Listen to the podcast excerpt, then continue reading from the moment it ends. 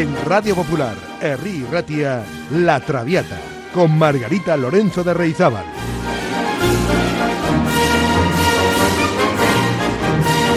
Pasión por la lírica.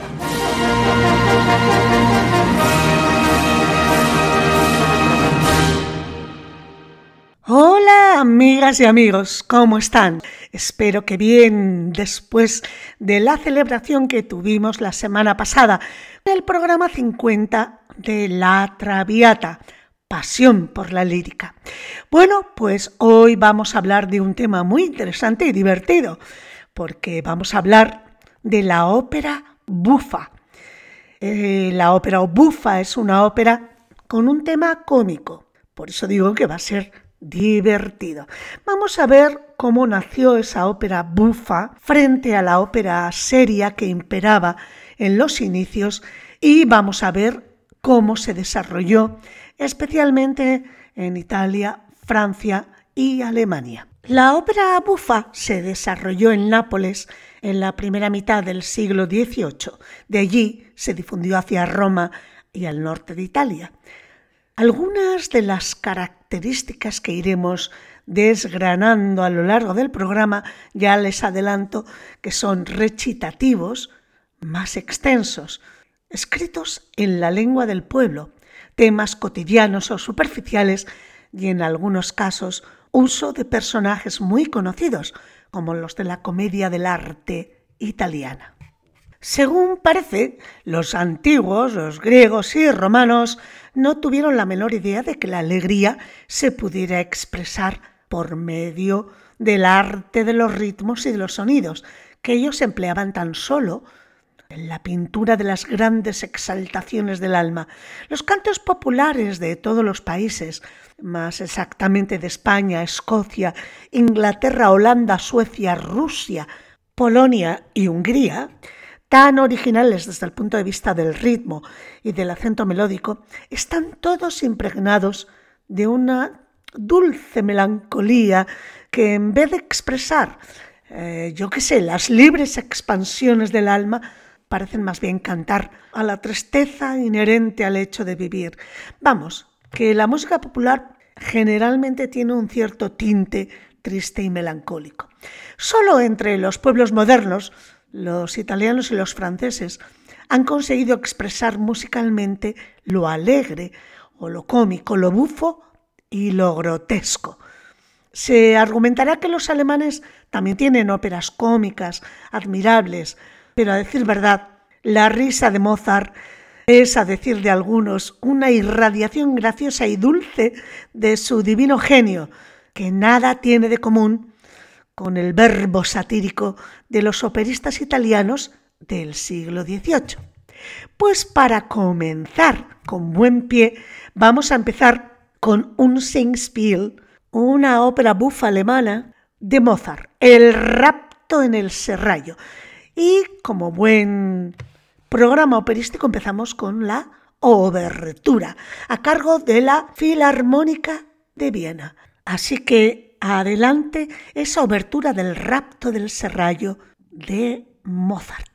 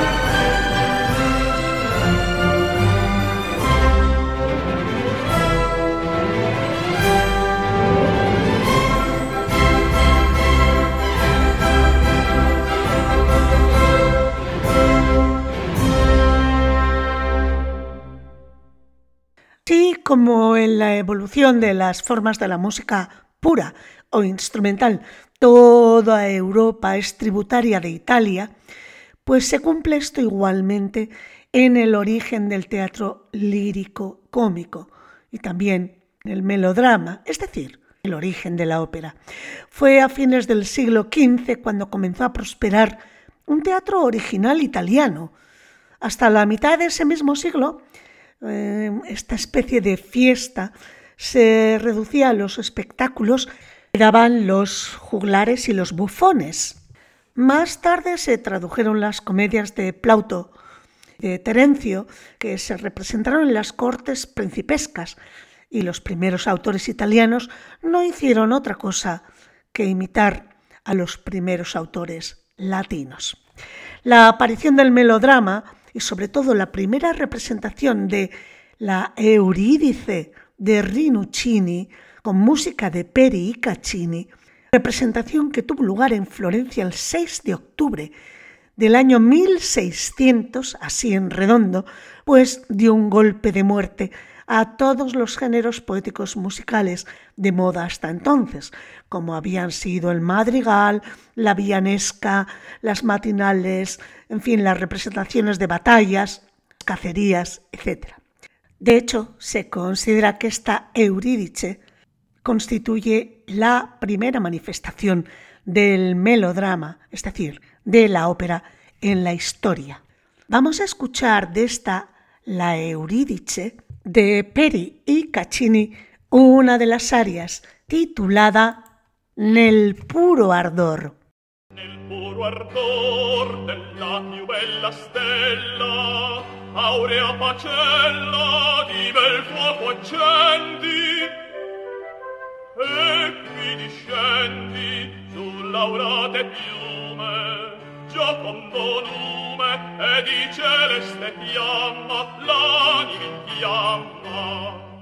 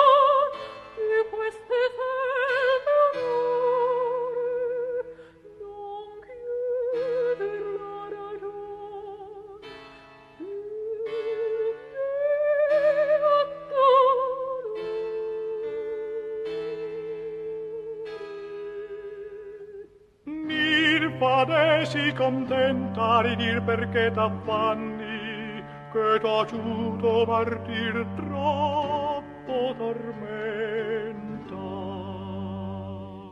Come serpoccia mai che io narri che riveli si miserabil caso ho fatto a cieli e lasciami tacer troppo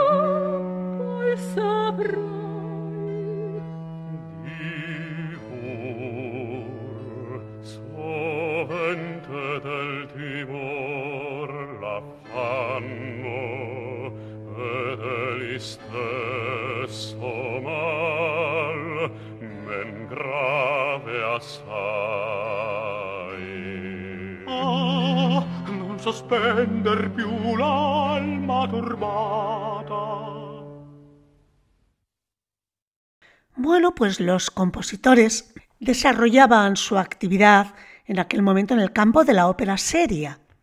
Faltaban las fábulas cómicas. Pero hacia 1620 el teatro musical fue arrastrado por la decadencia del gusto literario que distinguía a la Italia del siglo XVII. A las apariciones sobrenaturales en los libretos se agregaban personajes cómicos y ridículos. Puede asegurarse pues que si la comedia no floreció como una forma de arte independiente, las obras melodramáticas de la primera mitad del siglo XVIII revelan ya los primeros trazos de una cierta expresión festiva y cómica. La ópera bufa no fue en sus principios más que un intermedio de la ópera seria amplificado. La expresión cómica de los melodramas de principios del siglo XVII fue adquiriendo poco a poco una independencia relativa, antes de adquirir la forma de una obra artística independiente llamada intermezzo.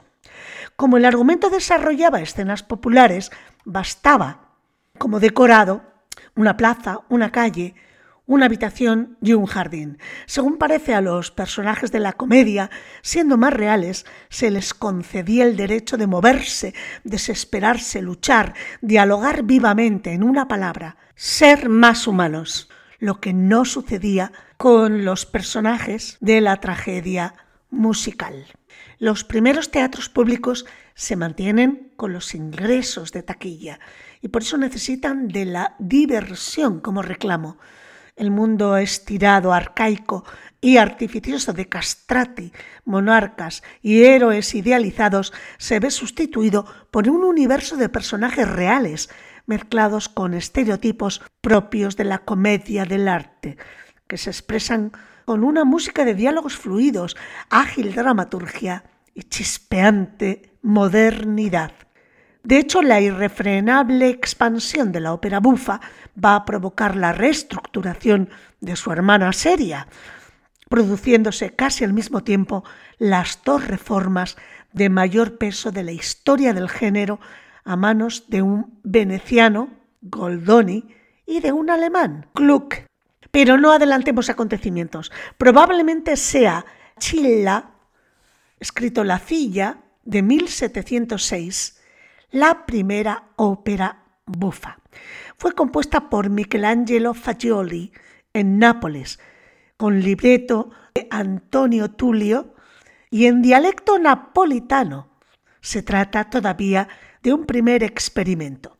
Por si tienen curiosidad, vamos a escuchar un fragmento de esta ópera bufa prima, La Chilla, en el número titulado Marte, Amore, Guerra e Pace.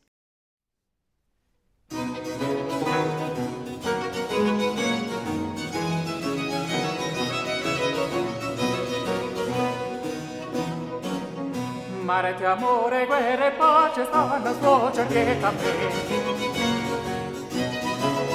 Marte, amore, guerra e pace stanno suo cerchetta a me. Amore, guerra e pace. Amore, guerra e pace, stanno fuoce, pieta a me, pieta a me.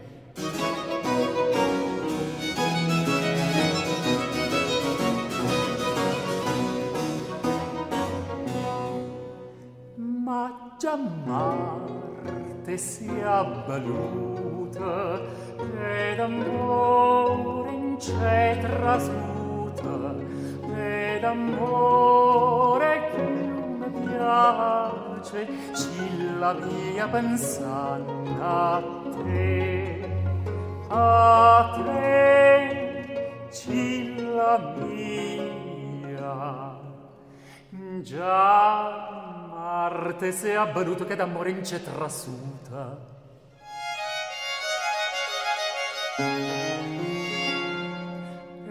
D'amore chi mi piace, ci la mia pensando a. Ci la mia, ci la mia pensando a.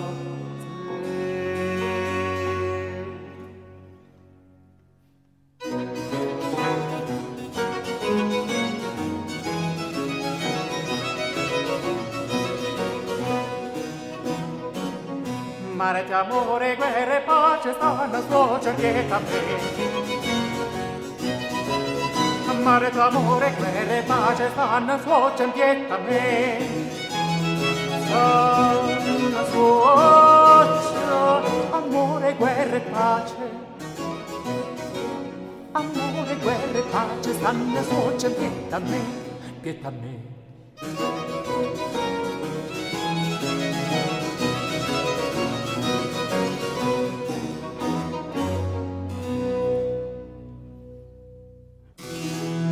Che può dicere Cilla quando con mananguilla Gesù la fortuna.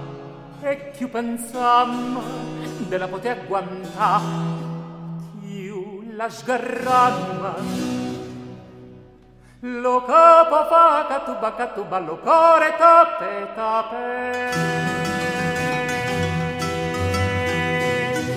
Catuba catuba lo capo fa catuba catuba lo corre tape tape. Lo capo fa catuba catuba lo corre tape tape. Carrozze casti mappe Ρόμο, σε καλά στιγμή. Εσύ, ρε, πω, εστια, πω. Να, πω, λέει. Εσύ, ρε, πω, εστια, πω, εστια, πω. Να, πω, λέει, να, πω, λέει. Λογό, πω, πω, πω, πω, πω, πω, πω,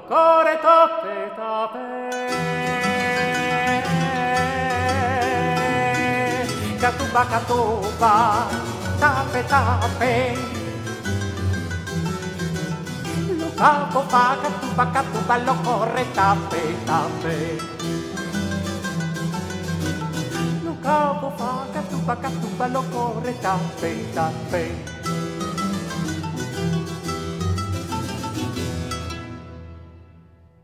En Venecia, autores como Monteverdi y Cavalli ya habían utilizado el elemento cómico, herederos también de los personajes y argumentos de la comedia del arte, y en los intermezzi que se intercalaban en las óperas serias.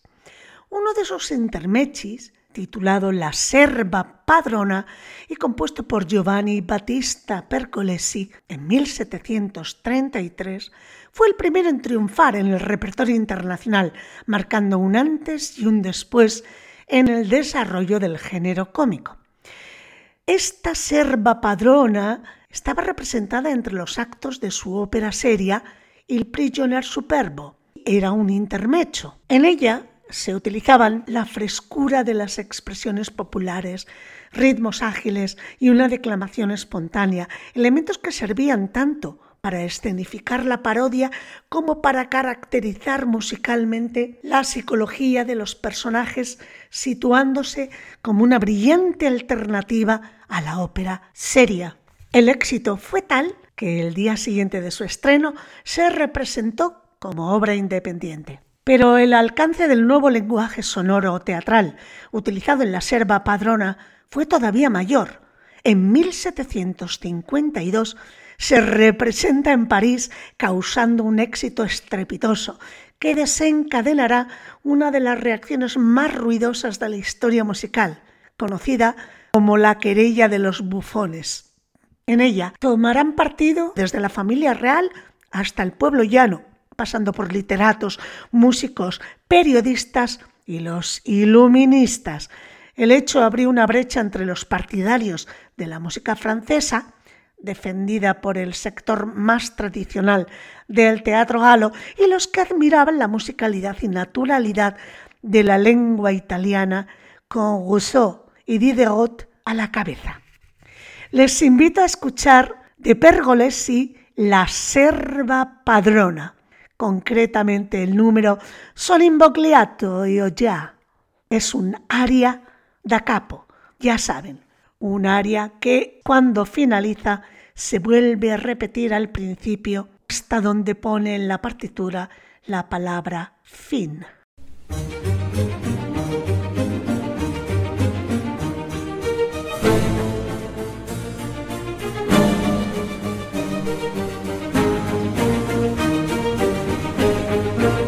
sono imbrogliato, io già sono imbrogliato, io già sono imbrogliato, io già. Un certo che nel cuore, che dir per me non so, non so, se amore, se amore, o se pietà, pietà. Sentun che poi mi dice, mi dice, mi dice, Uberto, Uberto,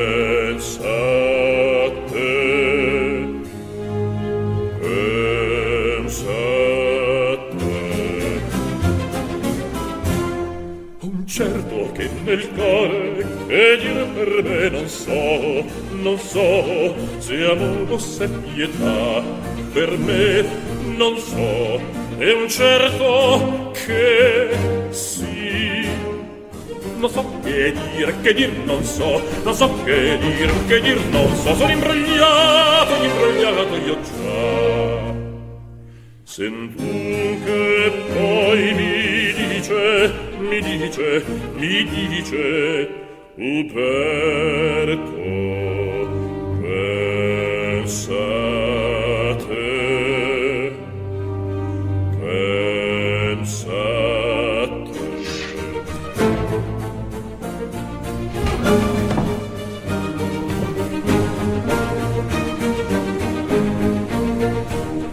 Io sto fra il sì e il no, fra il foglio e fra il bamboglio e sempre più mi imbroglio più mi imbroglio più mi imbroglio. Ma misero infelice che mai sarà di me che mai sarà di me.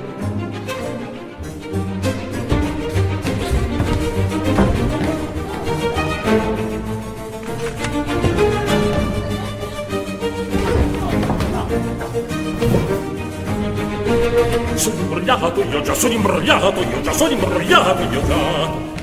Certo che nel cuore, che dir per me non so, non so, se amore, se amore, o se pietà, pietà.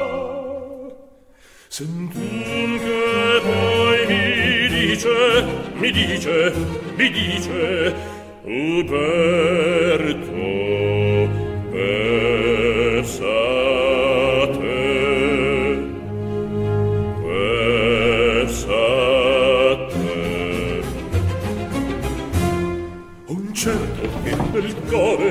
che dir per me non so non so se amorosa se pietà.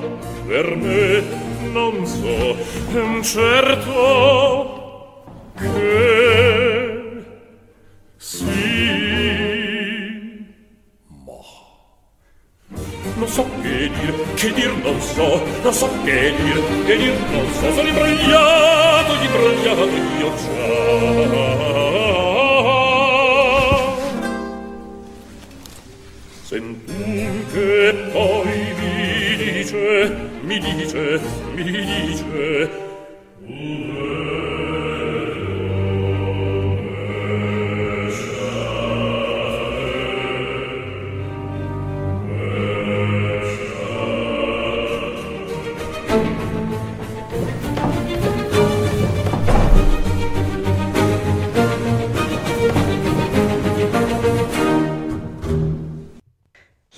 La ópera bufa utilizaba una música sencilla, sin la artificiosidad de los castrati, articulándose sobre un lenguaje cotidiano de carácter popular.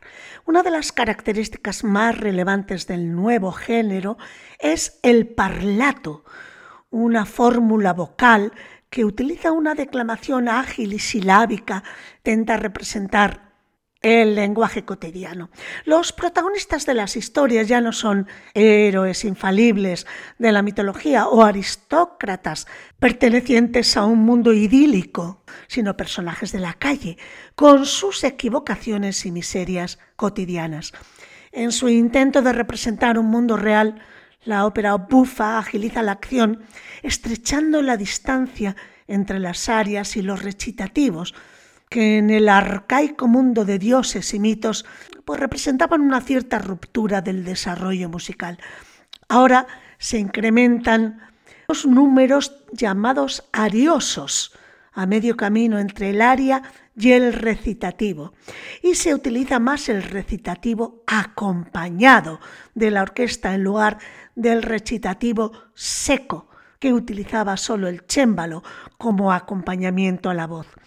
También se incorporan al género bufo algunas novedades, como la cavatina, que es un aria breve de forma libre que retrata un personaje, o también el aria con pertichini, una especie de grupo en el que un personaje principal canta con la intervención de otros que se hallan fuera de la escena sin ser vistos ni oídos aparentemente por el primero.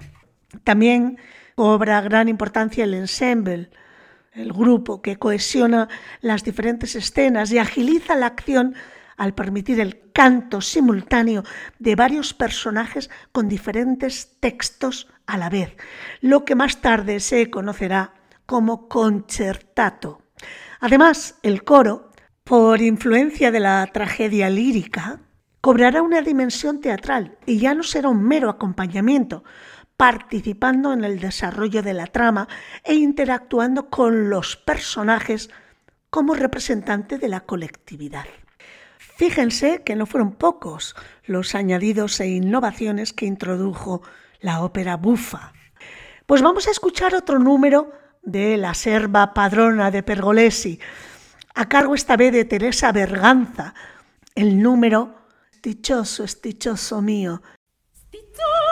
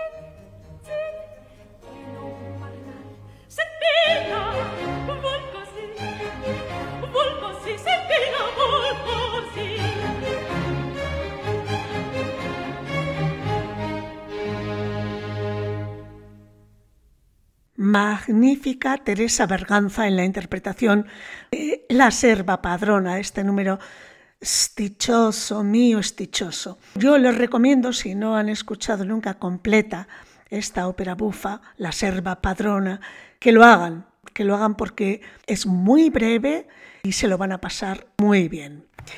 Antes les he comentado el nombre de Carlo Goldoni, que no solo escribió algunos de los libretos más destacados del género bufo, sino que además contribuyó de forma decisiva a la reforma de la ópera bufa en Italia. Una de las consignas de la Ilustración era la de representar las emociones de forma natural y sencilla, y la de educar al pueblo en las buenas costumbres. Su deseo de dignificar el género y fiel a los preceptos de la Ilustración, Goldoni suprimió las vulgaridades y provincianismos de los textos y logró que tanto la música como el teatro confluyeran en la acción escénica y agilizaran el desarrollo del hilo dramático. Además, propició el aumento de los números colectivos, con los que se conseguía agilizar el diálogo y el desarrollo de la acción, favoreciéndose la interacción entre los protagonistas que podían aparecer de forma simultánea. Ello supuso la reducción de los recitativos y las arias en favor de los números de conjunto. Este veneciano, Goldoni, flexibilizó los libretos añadiendo personajes de la ópera seria, renovando los vetustos arquetipos de la comedia del arte y dignificando a los personajes de baja procedencia social. Otra de sus creaciones fueron los personajes llamados de mezzo caratere, que según la situación podían adoptar actitudes serias o cómicas según la escena es decir, caracteres intermedios, y que servían para conectar los personajes serios con los cómicos.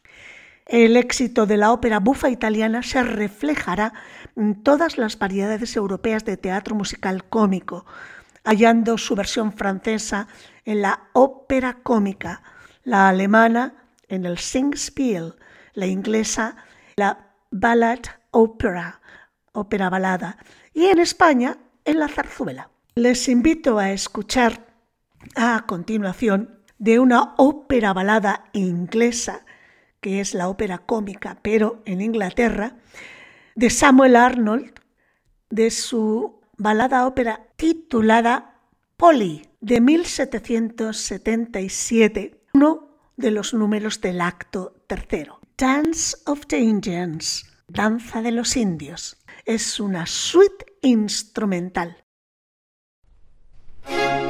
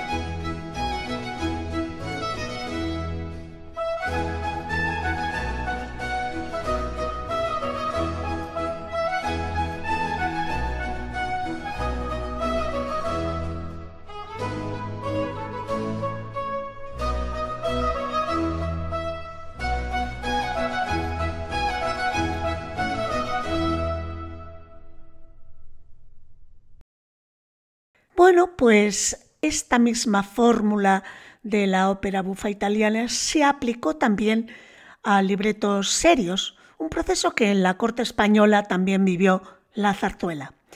En cuanto a la versión alemana, se llama Singspiel y alternaba también diálogos hablados con música, dejándose influenciar tanto por la ópera cómica como por la ópera bufa, incorporando cavatinas, recitativos cantados y ensembles conjuntos. La edad de oro del Singspiel fue la segunda mitad del siglo XVIII, mientras que a comienzos del siglo XIX el género fue decayendo para prácticamente desaparecer a mediados de esa centuria, debido sobre todo al nacimiento de la Ópera Nacional Alemana y la obra de Richard Wagner. La edad dorada del Singspiel fue la segunda mitad del siglo XVIII, coincidiendo con el periodo rococó en el mundo del arte, y que en música originó la llamada música galante, un estilo más tranquilo que el barroco, con una música ligera y sencilla, amable, decorativa, melódica y sentimental. Pues les invito a escuchar una obra de un compositor de Singspiel de esta época, de Johann Adam Hiller, a quien se le suele considerar el fundador del género en Alemania. Vamos a escuchar la obertura de uno de sus Singspiel, Die Verwandelten Piper, algo así como las mujeres transformadas.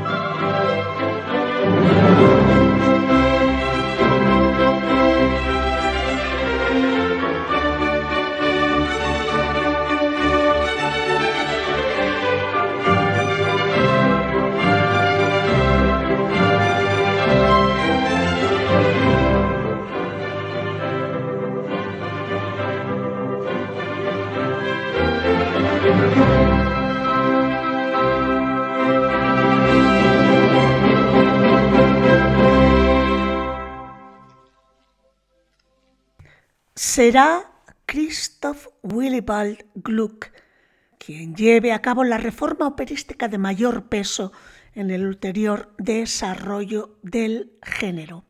El programa reformador de Gluck se sintetiza en el prefacio de su ópera Alceste de 1767. Dice así, la música debe secundar a la poesía en la expresión de los sentimientos y hay que suprimir todos los ornamentos que interrumpen la acción. El autor se muestra tajante en lo que se refiere a los abusos de los cantantes y expresa la necesidad de acabar con su tiranía, especialmente la de los entonces todopoderosos castrati y prime donne. Además, la trama debía ser concisa, clara y lineal, suprimiéndose las historias secundarias que pudieran frenar el natural devenir del hilo dramático. Otro de los logros de Gluck fue conferir a la obertura o la sinfonía inicial una importancia vital en el conjunto y otorgarle una dimensión sinfónica por representar el resumen sonoro del drama escénico. Los números corales y las danzas serán parte activa de la acción dramática, convirtiéndose en personajes de la historia. Con su capacidad visionaria y su extraordinaria inteligencia musical, Gluck consiguió aunar y reconciliar dos mundos aparentemente antagónicos, la teatralidad de la tragedia lírica y el melodismo de la ópera italiana.